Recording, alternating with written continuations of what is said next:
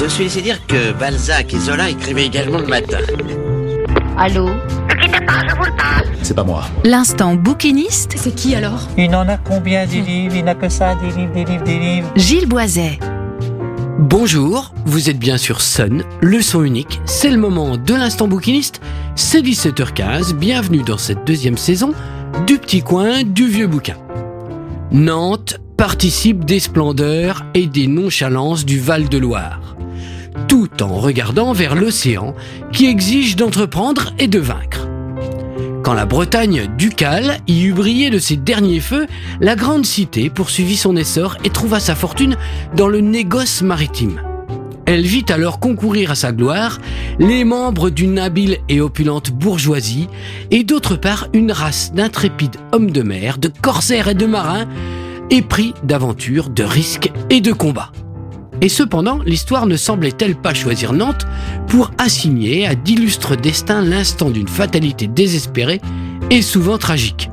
Gilles de Rais, Chalet, Fouquet, Pontcallec, Catelino, Charette, la duchesse de Berry.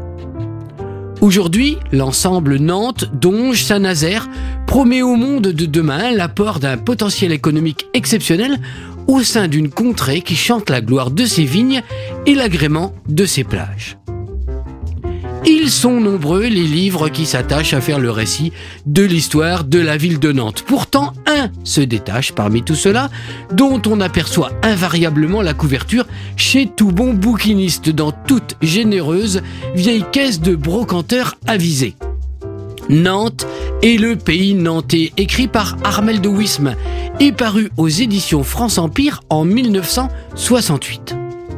Cet ouvrage a ça de plus que les autres que d'abord son auteur se qualifie, d'après sa quatrième de couverture, par son savoir historique, par son art de conduire un récit et surtout par sa manière délicate de ressusciter l'atmosphère du passé.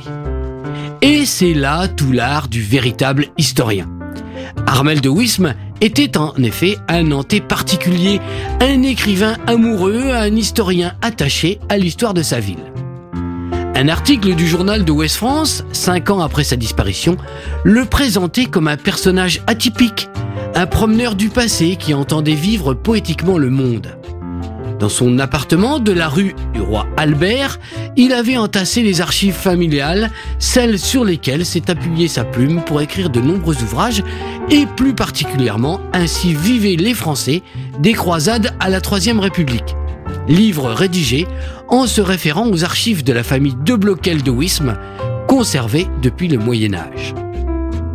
Nantes et le pays nantais est un livre précieux aussi parce que sa couverture magnifique a été réalisée, peinte et offerte aux Nantais par Jean Bruno, une autre des figures participant à la vie artistique et à la mise en valeur de la ville.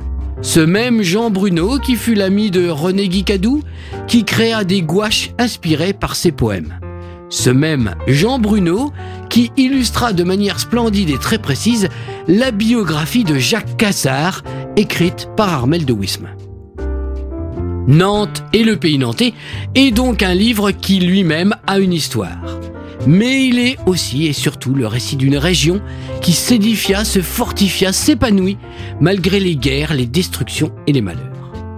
De la brume, de la brume pardon, lointaine du passé, y émergent des noms et des images lointaines, Gilles de Rais, la duchesse Anne, Carrier, Charette, Cambronne, Pont-Calec, Jules Verne, les négriers, les corsaires du roi, les blancs et les bleus de la Révolution. Et c'est un écrivain de belle plume, un historien des plus documentés, qui appelle ici à la flânerie, invite à faire le tour de la ville de Nantes, de ses origines à sa libération le 12 août 1944. On connaît bien sûr l'épisode tragique des noyades de Nantes que J'ai le nôtre raconta hors sa petite histoire, mais sait-on Sait-on que Stendhal éprouvait pour Nantes une grande admiration, que pour lui, ces cafés rappellent les cafés d'Italie, et que la place Gralin aurait été remarquable à Paris? Et que saurait-on aujourd'hui sans ce livre? Du sourire de mépris des vieux capitaines de la voile devant ces nouvelles hirondelles à vapeur remontant l'Erdre au 19e siècle et se risquant parfois jusqu'au Croisic, jusqu'à Pornic et même jusqu'à Belle-Île pour des excursions. Voilà, c'était le petit coin du vieux bouquin. Vous êtes toujours sur Sun. La bande son idéale de votre week-end, le son unique sur le 93 de la bande FM à le 87.7 à Cholet, sur la radio numérique à Saint-Nazaire, Pornic, Angers et La Roche-sur-Yon. On se retrouve sur le podcast de l'émission sur la plateforme MySun. En attendant vendredi prochain 17h15, portez-vous bien. Bonne semaine, bonne lecture. Ciao ciao. Réécoutez cette chronique sur le site et l'appli de Sun.